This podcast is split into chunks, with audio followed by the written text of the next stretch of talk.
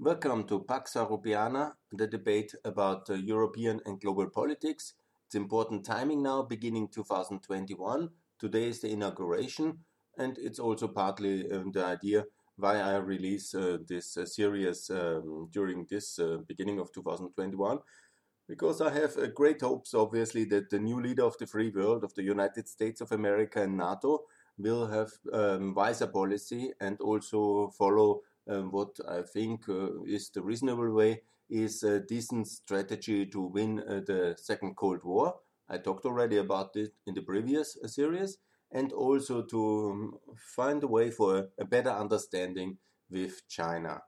And I call this series now uh, Free Federal China, and that's basically the policy uh, objective I recommend and I call for uh, the West together engages with China, works with China, is not antagonizing China, but is trying to break China away from hostile Russia and hostile Iran, and trying basically to divide uh, this kind of constellation which President Trump unfortunately has fostered. Because President Trump, with his kind of Russian inspired strategy to uh, um, whip China in public all the time has basically driven China ever more towards uh, the hostile camp uh, of Russia, mainly Russia, but also Iran. And that is, of course, a strategic mistake. And I remind, we have done as a West, we have done since 71, since the big Sino Soviet split, which was a result of the split in the communist world, uh, mainly out of the Brezhnev doctrine and the invasion of the Soviet Union and most of the Warsaw Pact uh, in Czechoslovakia. Then the Chinese uh, have been furious actually, and they broke uh, with uh, uh, with Russia. And never, uh, also before, they were never really happy with a kind of second tier situation as a kind of Soviet client state. Yeah, that was in the beginning maybe necessary for them, but they never really liked it a lot and, and that was then the moment where the cracking point and they uh, have been seriously trying to get uh, away from the shadow of the Soviet world. Uh, there was, of course, ups and downs, but uh, the most important, of course, the Kissinger uh, visit, 71, uh, the Nixon visit, 72, and then Deng Xiaoping's, because there was a big, in a way, power struggle, of course, in the 70s in, the, in China. Once Deng Xiaoping has won, he went to Washington, historic visit, and since then the strategy was uh, to grant uh, most favored nation status to China from the US. That's a trade status in order to, to give China the possibility to uh, be part of a freer economy of the free world, not fully obviously, because it's a communist country. It had tragic setbacks. Never forget Tiananmen. But uh, the situation was that economically consistently in the last um, 20, uh, 40 years, uh, since 80 to 2016, and also more or less afterwards, because Trump did not really destroy the trade links. He was just artificially whipping up anti Chinese feelings in order to distract and deflect from Russia's crimes. That's the basic strategy they had, and we in the West were falling partly for it, in Europe less because it's still we are much more threatened by Russia directly, and uh, Russia could not uh, take power so clearly in any European country, but of course in Hungary, yes, sadly, but uh, as it has in the U.S. with Trump, who was very blind on all eyes for. Russian crimes, and it has led to a mm, significant disaster in many aspects. Yeah. So the strategy, which was basically a good strategy to win the Cold War, is uh, was also a good strategy to um, eh, make sure that China is getting uh, successful because that's really good for everybody. It's not only when a country has this economic success, it's not only good for the people living there and for the state there, but for everybody in the world because it's adding to the global GDP. And obviously, it's also a lot of trade, economics, uh, prosperity on all sides. It's simply a mutual benefit uh, if there is success. So, this is a good strategy and we should continue and I call for it. So obviously what is on the institutional level because that's I believe very much in institutions and obviously China should uh, keep uh, the uh, United Nations Security Council seat because China didn't do anything which deserves a similar kind of freeze which I advocate like for Russia. Russia invaded Crimea, started the Donbass war and led it seven years now, has this Syrian intervention. These are all terrible crimes. Yeah? And they are, cannot be that UN um, voting right is sustained. But um, all the problems, and we have many with communist uh, China, all the problems are internal issues. They are dramatic and important. You know, I, am very much for human rights, and I want to defend all the human rights of all minorities, from Tibet uh, to the Turkic minorities of the Uyghurs, to the Hong Kong people who lived in freedom uh, until 99 for this 99 year lease, and then it was handed back, and now and this is all this uh, terrible retreat. But it's a very big difference, and we have to discuss about differences when we treat countries um, respectively. It's a very big difference between uh, invasions of other countries by military force or changing uh, the, the democratic laws of uh, some regions uh, which are now Chinese. Yeah? It's a difference. Yeah? And we have to uh, talk and uh, support um, all people for their freedoms and for the human rights. And I will explain how and why. And, and why is obvious, but how. And but it's a difference uh, what, to what Russia does. So the engagement must be the same. Again, the um, European agreement now with China. This it's not a free trade agreement; it's a secondary agreement. It's called uh, the investment agreement. It's good. It's good. Let's keep it. Let's ratify it. China bashing is uh, wrong. We have to have leverage by mutual beneficial trade relations. China is an important uh, nation in the world. It's one of the big powers, and it will be there to stay. And it was always a big power. We just unfairly exploited Chinese internal weakness in the 19th century by basically taking the best pieces, not really colonizing it fully, but uh, commercially colonizing it and also militarily intervening very heavily in the Chinese civil wars uh, raging in the 19th uh, century, then the Boxer Rebellion and all this. These were all terrible military interventions by the West. Yeah? Uh, to uh, get the best parts and pieces and commercial aspects uh, from China. And we are really not in the good books there, you know, and they have the right for development. Every country has the right for development and uh, for prosperity as well. It's nothing bad if the Chinese are developing, it's something good. Obviously, things in China are not good. And so the proposal, how we have really discussed with, for example, the Soviet Union in the 70s, was via the Helsinki Dialogue and the so-called Organization of Security and Cooperation in Europe. Okay, you can say that's Europe, but the Central Asian countries are already there. So you know already what I want to say. China, please join the OSZE. And obviously that should be then replacing the Shanghai Cooperation Organization. And in that format, we can address all the things we have as issues together. And there are 20 of them, from the Uyghurs to Hong Kong to Tibet, uh, to the naval armament issues, uh, to whatever human rights issues there are, from the political suppression journalists, there are many. And all of them can be addressed in that format.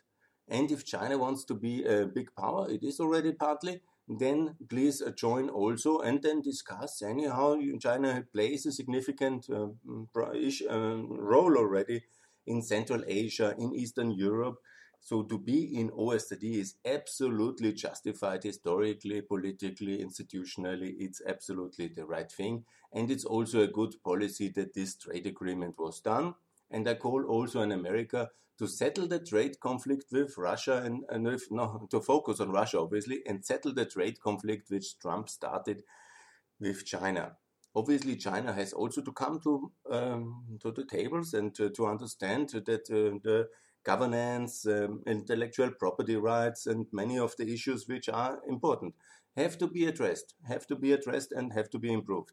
But we were able to conclude this agreement. I'm sure that uh, also um, uh, the US can address uh, the agreements. China made at every point in turn clear that they want to have such agreements, and I think that's the very good policy. Obviously, we should also try to get China to reduce the Shanghai Cooperation Council. It's no longer needed when China is in the OECD to also make sure that China leaves BRICS because who actually needs BRICS, one of the most useless organizations. Anyhow, we will do that because India, South um, Africa, and Brazil will join OECD, and that should be the end of BRICS as a consequence. Coming to the situation of um, the Belt and Road. Belt and Road is, uh, in principle, something really wonderful what is really wrong about China funding infrastructure. That's what we do since all the time. Yeah? Since 200 years, we're funding infrastructure everywhere. Yeah? It's, you know, that's what the British Empire did. That was the EBRD does, the EIB. It's really everything fine with funding infrastructure that they want to do it in their own dodgy ways and build it themselves. No, fine. We also want to have our companies to do our um, taxpayer funded projects. There's nothing wrong on that one. Of course, you know, then there is the issue of debt dependency, which is so much described. I mean, this is what the West has done for 200 years from Venezuela to Mexico to uh, China, not at least, yeah. Um, selling uh, infrastructure loans uh, to uh, build railways mostly or harbors and then basically the countries cannot repay, and then you take some parts of China, like the Germans have done it with the Liaodong Peninsula, or the you know there's uh, the history is full of debt crises and consequent uh, occupations, uh, which hopefully we have really overcome as a method. But this kind of debt dependency traps, yes, that's why we have these international institutions to avoid them. And you know, when China is overdoing it, definitely there should be again the mechanism from the EIB and from the IMF uh, to help countries to avoid that and uh, to counsel them uh, to be careful with that one. It's also in the Chinese interest that these debts are repayable. Otherwise, it's a, a grant, and the Chinese are not out for grants in that one. So, but Belt and Road should be coordinated. What is my point on that one? What I really don't like is China picking uh, some countries, you know, like uh, for example, um, even EU member countries, and then negotiating with them directly, and everybody runs to Beijing and wants to have these loans, and then they build it, and it's a bit messy. So what is needed is a EU-China dialogue on infrastructure. Uh, we, as the two big unions in a way, then to discuss these uh, mutual agreements, also the EIB and EBRD to fund uh, together projects and then to make rational infrastructure decisions between China and um, and the European Union. I mean, it's in our mutual interest that the links are there and that we also try as much as possible to bypass hostile Iran and hostile uh, Russia and then to develop all this infrastructure from Turkey to Central Asia. I think it's in our interest and we need to coordinate it in order not just, you know, that EU members like Croatia or uh, Hungary run to China, do something which uh, we also could do, or somehow not coordinated uh, where this infrastructure should be done. I think it is a bit of a uh, disgraceful kind of run uh, of many of the Eastern European countries than to China. This is mostly inside the EU, I think, the task of the EU taxpayers to fund such in infrastructure, and in the countries which are still not in the EU, then to really coordinate this well and get this done in a reasonable and a rational, long term, sustainable way, because it is also with the membership then absolutely the case that many of these projects will be taken over by EU solidarity infrastructure funding, and then it's anyhow the EU taxpayers which will have to contribute to the repayment. So we should be much more active as a EU to discuss with China and to regulate these things. So, and now to the bigger things, you know, because this is all I think most everybody will agree. But you know, the obviously thing is that uh, the, we still have the legacy of the Chinese Civil War, of the communist one, with uh, the nationalists of the 40s and 30s, or you can say from 1911 when everything uh, broke down, the empire and then the republic and then this uh, the First World War and the, se- and the interwar period. Basically, China never got really to any kind of decent governance between and also before there was a big power struggle already. But between 1911 and uh, 49, it is one big uh, power struggle, basically also with the Japanese with the Russians and with partly the West and it is a battlefield of history. And that's also the reason why the Chinese are very, very careful, knowing very well their own history of dependency and exploitation in the 19th century and of this long internal civil war where all the world was again participating and contributing negatively uh, to the civil war.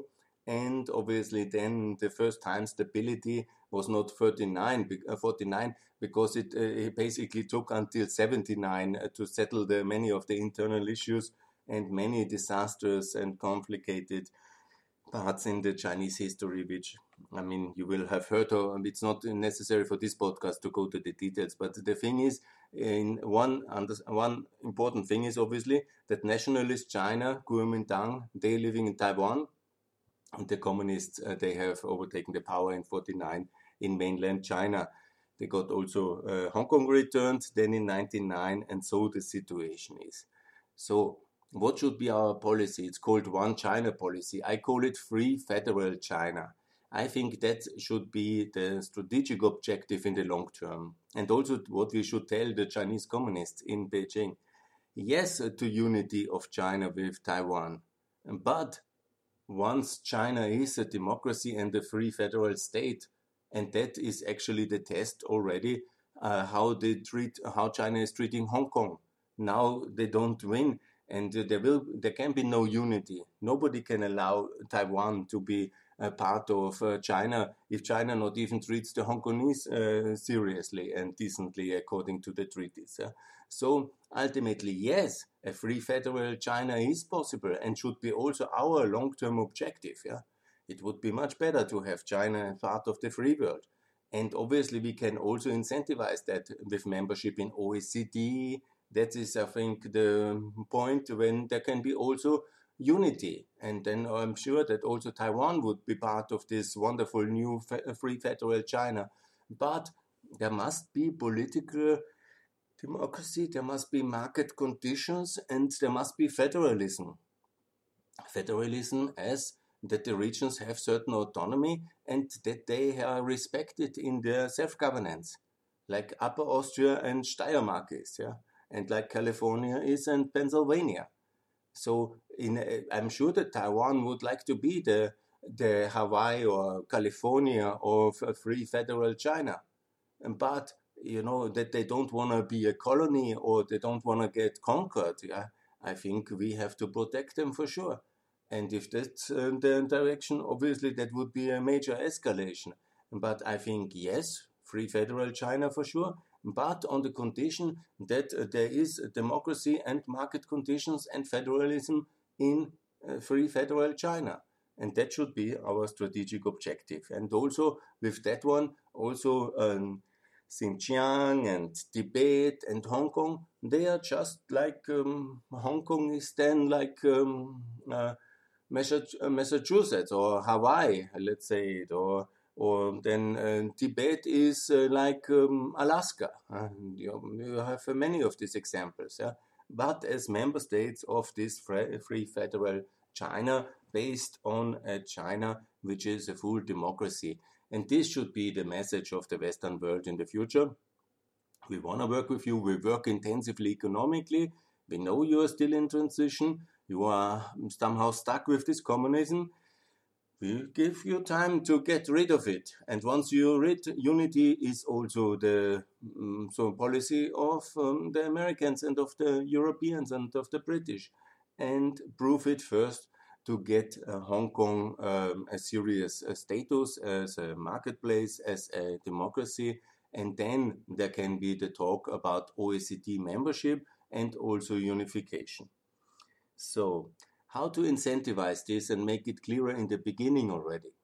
I think it would be wonderful to also show that uh, China is an important power and offer one of the regional headquarters of the United Nations to China. but not in Beijing or in Shanghai, but in Hong Kong. So, how comes that now? And what's the idea behind that? I say, for example, the World Health Organization which was now very controversial in the crisis. And China basically has taken over in some aspects with uh, this gentleman from uh, Ethiopian uh, minority, uh, who is now the general director. I think the decent ways. China wants to be more powerful in the UN, yes, but then take also responsibility. It's one way to pay, but it's also one way to have a headquarter in China. Um, but we should insist that this headquarter is in Hong Kong, and it will only stay in Hong Kong as long as the democratic standards are really implemented and there is decency from the Chinese central government towards the Hong Kong Chinese. I think that's the way to get along in that aspect, and we can offer things. We can make them condition and we can withdraw them later if it's necessary. So, there is this way I think we should um, deal, uh, of course, in a tough way with China, but also in a consensual and also in a compromise way because ultimately we have this big struggle with China, with sorry, with Russia, and this is the real struggle. The real struggle is the aggressiveness of Putin's Russia, and this will take another 10, 15 years maybe to to sit it out and to contain it and to get Ukraine in the European Union and in NATO in order to win this struggle with. Uh, with um, uh, hostile Russia, and we need to make accommodation with communist China, as painful this is for some, but actually, as I have already outlined, a free federal uh, China is possible. And it's also useful economically and strategically. Obviously, we should not be naive. What kind of is the nature of the communist uh, regime, but uh, the ways yeah, that the interconnectivity between not the infrastructure but the financial, economic, uh, strategic, mutual dependency is very high because China is basically this export hub is also um, dependent on technology. And China is also very much dependent that the world uh, treats China fairly and, has, and China has market access. So it's not um, economic integration is not a one-way street. It's not just China getting rich. It's not just China who is uh, um, somehow uh, you know rich and then doesn't care for the world. The richer you get, the more you have to care for the world. And this, I think, the Chinese have also are, are beginning to understand. It's a similar learning curve um, because once you are in responsibility, like this was exactly was was the situation in the first run up of the First World War. Don't refer to the World War, but to after the First World War, when America was getting so powerful and then not ready to understand that with power comes also responsibility. China is actually understanding that with power comes responsibility because you can, and with economic size and success comes responsibility. Because to have the illusion that the decline of the West is the success of China, you know, you know who to sell, who to work with, who to trade. you can say who to steal uh, innovation. Okay, it's competition. It's economic competition. That's the normal standard between people, between families, between regions, between countries. Yeah, but it must be organized, and you are not winning. The world is not a zero-sum game, basically. On the contrary, the bigger you are, the more you have to care that there is no kind of disaster like Syria, or there is no complete decline, or not one nation like Russia goes rogue, because this rogueness or the Syrian disaster or the hostility of Iran is threatening then the whole um, prosperity system on which your own uh, success is also very much built. Yeah? So this kind of interconnectivity of the economic success and the responsibility that comes along with economic success is very much what China understands. Yeah?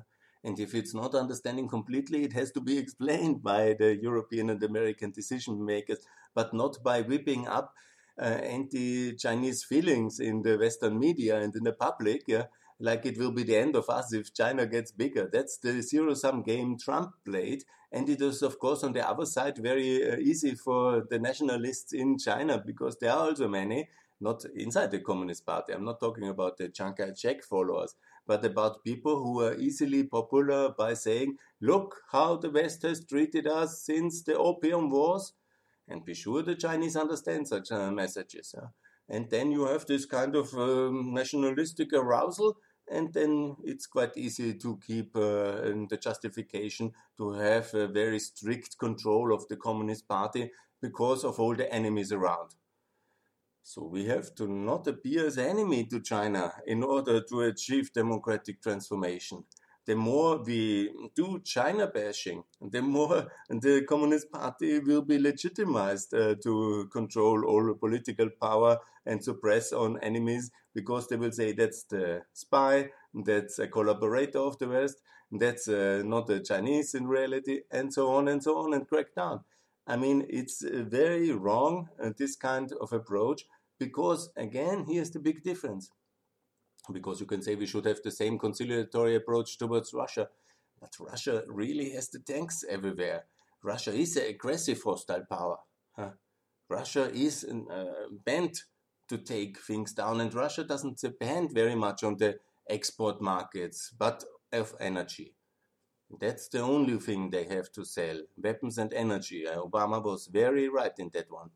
And so it's a very limited uh, way. And it's also that I will discuss, uh, or I have already discussed several times. Yeah. Now for China. Free Federal China in the OSCE with trade agreements. America conclude also a trade agreement with, actually, the, America has always this most favored nation status and the WTO agreement from 2001. But uh, another settlement, reduce the tariffs, get more compliance, and stop this kind of um, bully, big bully thing, which is just entrenching the power of communist China's elite. Yeah? The more we bash the Chinese, uh, the longer the communist party will stay in power. So we have to change tech and we have to come back to reason and we have to integrate and it's not a policy of envy. The Chinese get rich, yes, but they still have uh, hundreds of millions of people, possibly half of the population, which is living in abject poverty and rural uh, uh, scarcity. And that's really, uh, you know, they need to get much richer. Absolutely. China needs to get to European level of prosperity. Traditionally, historically, it always has been richer than Europe. it's, man, it's not that I wish only them. I mean, we are also getting richer. And that's the magic of a global economy. You profit from the success of all others as well. And they want to sell their products to somebody. Yeah? And they are not bent for destruction or annihilation. No, they want to sell us all these things. Or the telephones and we sell their cars or whatever. It's not as simple, but ultimately it is very simple. Everybody benefits when everybody is good the disasters of the world, they come from a Syrian uh, war or from this aggressive policy which Russia sadly is waging and also Iran. So that's my call for free federal China. I hope there will be reason and uh, returning in the world in the 2020s. And now with this new president, I'm very optimistic.